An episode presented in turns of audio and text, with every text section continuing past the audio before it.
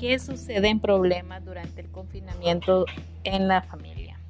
Para muchos hogares no es fácil mantener una convivencia en armonía las 24 horas del día, jornada tras jornada, sin el alivio que podría suponer salir a trabajar o quedar con los amigos, o sencillamente despejar la mente tomando el sol en algún parque. Esto pues ya no lo hacemos y el confinamiento está pasando facturas a la salud física y emocional de la población está provocando muchas peleas y nuevas tensiones familiares.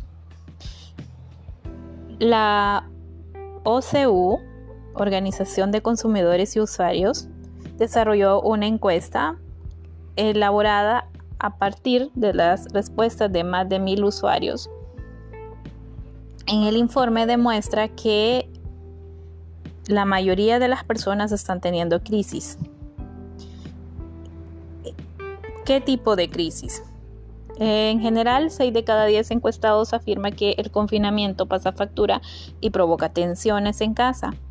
En los hogares con hijos afloran los deberes y la educación como motivo de los roces familiares.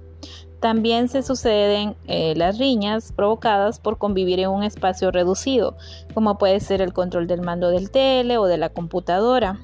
Así, el 34% de los encuestados reconoció encontrar conflictos en la realización de las actividades escolares de los hijos en el hecho de compartir el mismo espacio durante todo el día, un 28% en el reparto de las tareas domésticas y un 26% en la dificultad para compartir los dispositivos tecnológicos, televisión, eh, tablet, computadora.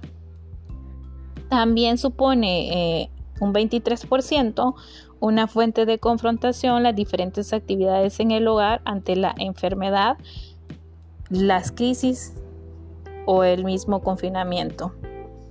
Entonces, eh, los efectos del confinamiento, pues tenemos un 63 de estado físico, 58 de bienestar emocional y un 39% de salud en general.